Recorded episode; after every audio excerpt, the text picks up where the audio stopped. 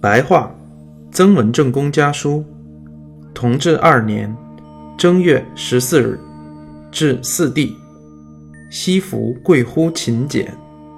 成帝左右，我不想多寄钱物到家里，总是害怕老一辈太奢侈了，后辈太娇惯了，没有钱多了子弟不交的。